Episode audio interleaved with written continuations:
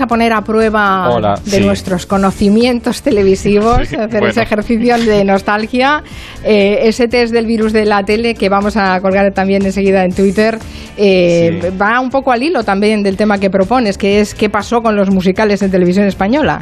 Claro, he, he traído una pregunta a tono. Vamos a ver si os acordáis. Hoy es fácil la pregunta, ¿eh? La pregunta es muy A sencilla. ver, es- a ver, Vamos a escuchar un corte que, que- que va a poner ahora Quintanilla corriendo y vamos a adivinar a ver quién es el niño que presentó un programa en el año 91 de música que se llamaba Ponte las pilas. Aquí en Ponte las Pilas, hoy los Guns N' Roses.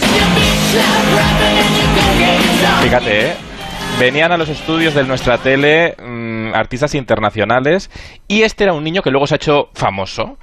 ¿Quién es? Voy a dar tres, eh, tres opciones. Dani Martín, ¿Mm? el del canto del loco. Dani Martínez, que humorista, que ha hecho muchos programas. O Miguel Ángel Muñoz, Upa Dance, que lo hemos visto después bailar mucho. Uno de estos tres es en un programa que tenían hasta, tenían hasta grito de guerra. Estos programas musicales tenían grito de guerra como este. No te sulfates, sea alcalino de por vida y...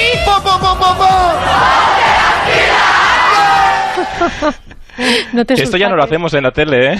Igual hay que recuperarlo, ahora que lo pienso. El OK McKay. Por favor, esos gritos de guerra son un poco rancios, ¿no? Pero bueno, está, está bien, está bien. Oye, te vienes arriba con un grito de estas características. La voz yo no la he reconocido para nada. Eh, No sé, tendremos que apelar quizá a la memoria de los oyentes. Aquí ninguno de Nada. nosotros tiene ni idea. No, no lo ni sabéis. idea, no, no, No. Pues yo, No, yo no, pensé no. que hoy era fácil. Sí, bueno, por eso te he dicho fácil, fácil. A ver, depende Tú que de lo lo tienes, que sepas. que lo claro. tienes todo lo ahí, tienes en, ahí, en claro. esa videoteca que tienes en casa, que no se Sí. te escapa nada, De- pero de psicópata. nada. Yo voto Dani Martín, pero porque sé que estuvo en la tele desde pequeño, pero vamos, no se le reconoce. Es voz blanca todavía, no la había cambiado. No, Voz no, blanca. voz Qué bien hablas, Anne. Voz blanca, pero qué, Qué terminología, por favor. Por sí, sí, sí. Bueno, ¿qué programas eh, musicales recordáis vosotros? Ah, tocata. Tocata. Yo soy de Sí, sí, aplauso. tocata. eh, más mayor. Mm. OT, Claro, yo- OT. Ah, Vale. ah, uy, es- uy, No, quita, quita. no, Eh, vale, espera, no, no es a eso, eso. vamos ahora. Yo creo que Anne, Anne y yo somos más de un programa que sonaba así.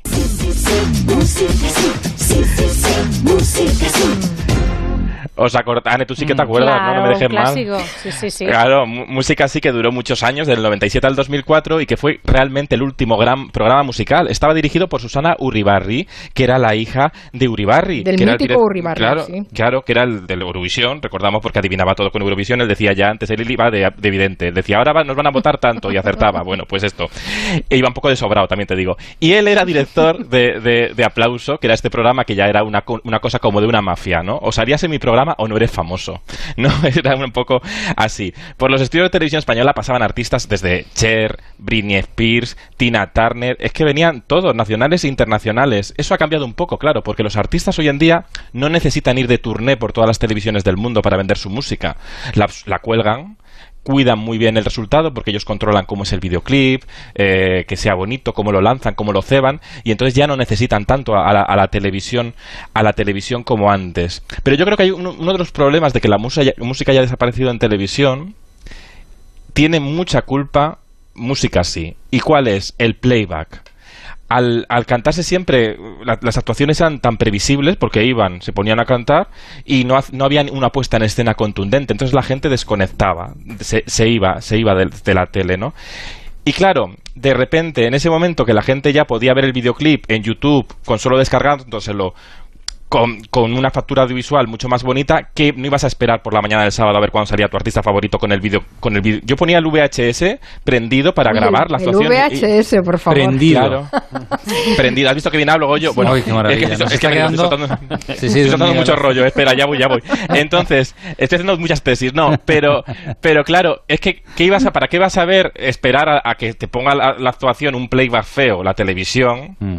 cuando lo puedes ver en YouTube un videoclip bonito ya preparado? Bueno, y después también había los programas de videoclips, que claro, eh, evidentemente, Sí. pues también eh, quitaron Pero ¿qué, un poquito qué de fue primero, Borja? las- yo no sé si es que los músicos prescindieron de la tele o la tele fue la que decidió no llamar ya a los músicos. La no qué tele, fue primero. eh, la tele empezó a prescindir de los músicos Ah, porque por eso. eh, decían, uy, nos baja la audiencia, pero la tele tenía un poco culpa, porque si no creaba un acontecimiento estético de cada actuación y Claro. solo apostaba por un playback, la gente no lo veía porque Mm. decía, ¿para qué? Claro. Pero claro, de hecho, cuando el- los los- la Trinca, ¿os acordáis? La, la- la productora Yes Music.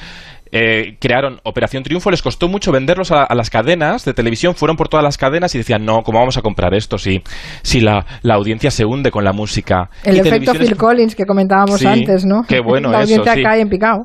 Nadie quería OT, con la buena idea que era una academia, y de repente Televisión Española lo compró y todos nos identificamos con aquella Rosa López que era imperfecta, como nosotros. Con tu mano en la mía, más fuerte estaré. Quizá nunca se sabe, me he equivocado. ¡Qué gran momento! ¡Qué gran momento! Ahí no había playback, ¿eh? Ahí no había ni playback ni nada, vamos. Pero ahí fue el día, fue una tragedia nacional ese día, porque claro, ese día mm, la- nominaron a Rosa López y fue una cosa de, ay, no, que... Ay, no, por Dios, Sí, que pero no estábamos todos ahí para salvarla. Eh, claro, no, y sobre todo que es que al final en televisión, ahora la gente quiere ser muy perfecta, pero lo que mola es que la gente, todos nos empatizamos con- más con las imperfecciones, ¿no? Ah, y lo que han cambiado. Mari Carmen, los programas, los programas musicales de aquel OT, que para muchos dicen que mató, mató la música en televisión, yo creo que no, porque, oye, también hay que dar oportunidad a los nuevos talentos. A la música no, pero desde luego a los músicos profesionales que vendían sus discos y sus actuaciones, sí, eso sí, pero bueno. Bueno, pero también ellos pueden ir a estos programas y promocionarse. De hecho, van. Por eso son todos jurados, que todos quieren ser jurados de la voz en Antena 3, por ejemplo, ¿no?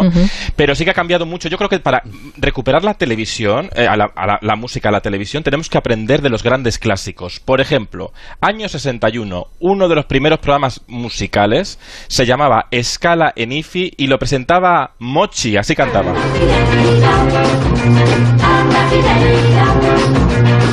Hola queridos amigos, de nuevo ante ustedes con una canción. ¡Eh, eh, eh, eh, eh! Ha comenzado un programa que ha nacido para usted. Con su la, ra. Pensando en usted, ¿eh? Bueno, Ostras, el presentador cantaba es- la, la, Pero, la eh, sintonía. claro. Era era- Juan Erasmo Mochi, es que era Sí, cantante Juan Erasmo Mochi. ¿No era el que tenía la- una, una peca en, la- en, la- en algún sitio? Sí, ¿no? Tenía un lunar Pues yo a tanto ya no llego. Eh, también te digo que igual es más de tu época, Mari Carmen. Bueno, bien. Eh... Lo que ha dicho. Lo que ha dicho Borja. No te podemos No, que Mari Carmen no había nacido, por favor, era una niña de...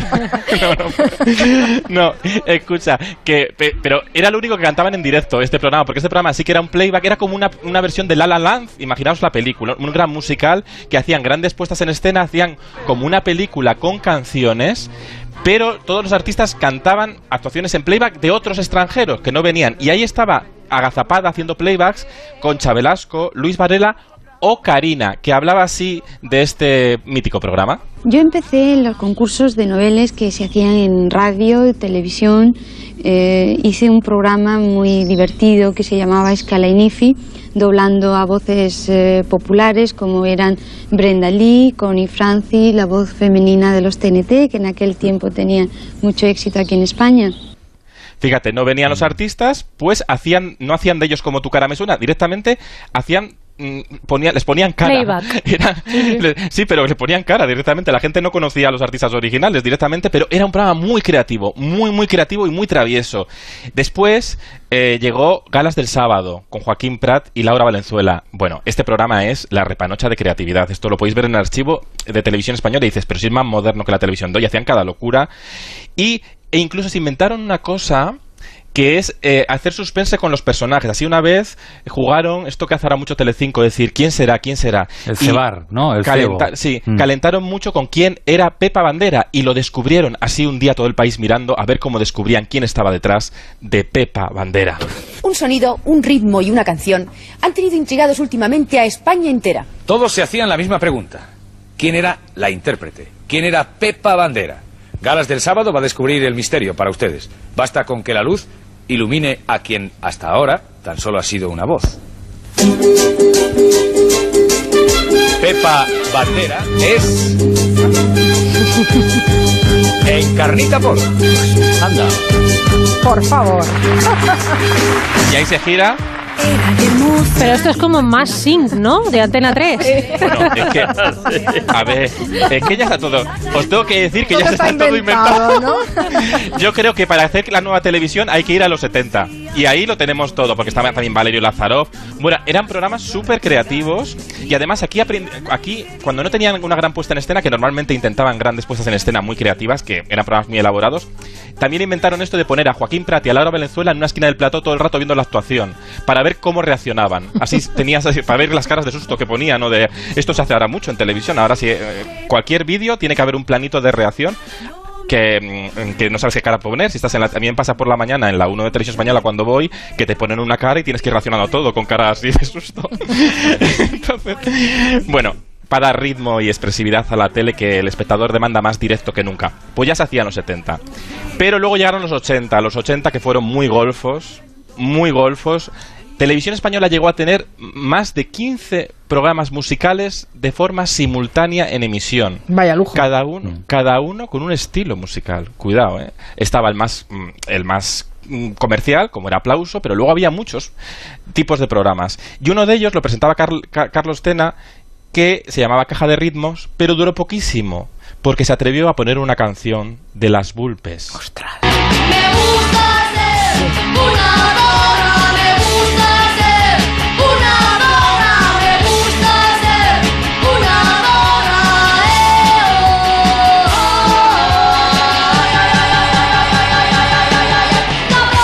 oh, oh, año, año 83. Fue un escandalazo esto. ¿eh? Les fulminaron, ¿no? Por esto. Sí.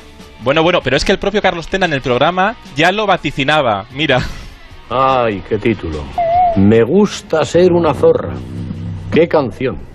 Incluso tuvo problemas con la comunidad moralista del Gran Consejo Videoinformativo. Ay. Bueno, voy a ver si capto señales provenientes de esas emisiones telepático-visuales independientes y aumento mi biblioteca. Bueno. Es Sí, que él sí. estaba, él estaba como haciendo un sketch desde el futuro ya pronosticando, pero luego él defendía que la televisión y la televisión pública tiene que retratar todas las realidades. Y eso lo hizo muy bien, a él le costó el programa, que luego hizo otros muy interesantes también. Y lo hizo muy bien Paloma Chamorro, la gran Paloma Chamorro, con su gran personalidad con La Edad de Oro. Ese programa que llevó al Estudio 1 de Prado del Rey la movida madrileña, pero no solo de música, sino también de artes, plástica, de, de artes plásticas y también del cine. Porque Almodóvar, atención, llegó a hacer un corto específico cuando estaba empezando para la televisión. Lo protagonizaba, pro- protagonizaba Viviana Fernández y se llamaba, atención, Tráiler para amantes de lo prohibido. Escuchad. ¿Cómo te llamas? Liliput. ¿Puta? Puta no. Put. Put. Que no tienes paladar inglés. No. Coordinarios son tus hijos. ¿Te llevas a nuestro padre? Pues sí. Espero que no os traumatice. Pero por si acaso. Toma. Un poquito de dinero para el psicoanalista. Gracias. De nada. Venga. Aire. Es que eran programas muy valientes porque eh, eh, de una televisión que bueno que tenía muchos bueno en un- veníamos de una dictadura no en blanco y negro a esa libertad de poder contar todo con esa valentía bueno pues también costó mm, el a la edad de oro duró más años que caja de ritmos pero también a Paloma Chamorro le costó que cancelaran el programa porque levantaba muchas sus- susceptibilidades de esos que se ofenden por todo que también están ahora por cierto y en este en una entrevista que hizo Rosa María Sardá en el mítico Ahí te quiero ver ¿Os acordáis, no? Sí, hombre. Hablaron justamente de eso Paloma Chamorro y nuestra querida Rosa María Sardá. Tu programa, Paloma, ha, sido dado en llamar ah, escandaloso o algo así. ¿Qué- qué ¿Pero por qué, por qué escandalizas, Paloma? Quizá porque intento mostrar la vida tal como es y a gente envuelta en un mar de hipocresía, pues claro, eso le resulta escandaloso. Pero normalmente se ha escandalizado quien ha querido escandalizarse, porque nadie se ha puesto a ver este programa pensando que iban a salir hermanas de la caridad hablando de sus cosas, ¿no? Cuando se han puesto a verlo, quizá es que tenían algo de morbo por ir a escandalizarse. Mm, Sí, sí, interesante, sí, el morbo para ir a escandalizarse y la importancia de mostrar la vida como es, que eso lo hizo muy bien la Edad de Oro de Paloma Chamorro y muchos programas musicales, algunos más edulcorados, otros más valientes. Ahora cuando ves cachitos te alucinas de todas las actuaciones musicales que hay en el archivo de televisión española y de toda la gente que llegó a pasar por esos platos y, Bueno. y esos programas. Eh, Esto en 10 años ya no, ya no hay material para Bueno, pues para hay que, hay esto. hay que ¿eh? crearlo. Hay Habrá que crearlo. Y, y- y desde luego que, que, sobre todo porque eran muy imaginativas. Ahora la televisión de autor ha desaparecido un poco también porque trabajamos muy rápida, muy rápido y no da tiempo a elaborar. Y los propios cantantes desconfían, dicen, no, se atreven a cantar. Es curioso, van a un plató a hacer una entrevista y no quieren cantar porque desconfían de salir mal parados. Entonces hay que cuidarlos más. Bueno, ahora hay un programa fantástico de música en directo que es Un País para Escucharlo con Ariel Roth, que es, Sí. divino. Yo creo que es lo único que hay ahora mismo en la tele pública De- con, después- con justo música en directo. Cachitos. Sí. Los martes, creo que además es hoy, hoy después de Cachitos. Y luego eh, por la, la- la hora musa también está muy bien. Y en. Movistar hay varios programas. En el programa de Buena Fuente ponen, hay música en directo y se cu- curran mucho las escenografías, pero no tan traviesamente como aquellos que hacía Valerio Lazaroff o, o Galas del Sábado, ¿eh? que ahí éramos muy inconscientes. ¿Por qué? Porque la televisión venía de- del teatro, venía de jugar con el teatro, jugar con la imaginación. Ahora la tele está más obsesionada con el reality show. Y claro, Nos, nos ha dejado eh, Borja Terán, como todos los martes, una pregunta. Eh, hemos oído a un niño que presentaba en un programa musical a los Guns N' Roses y dejábamos tres propuestas, o Dani Martín, o Dani Martínez, o Miguel Ángel Muñoz. Él decía que era fácil, nosotros no teníamos ni idea. Vamos a, vamos a darles a los oyentes un, un- un consejo de la mutua y enseguida resolvemos nuestro, nuestro virus de la tele, nuestro test en Twitter.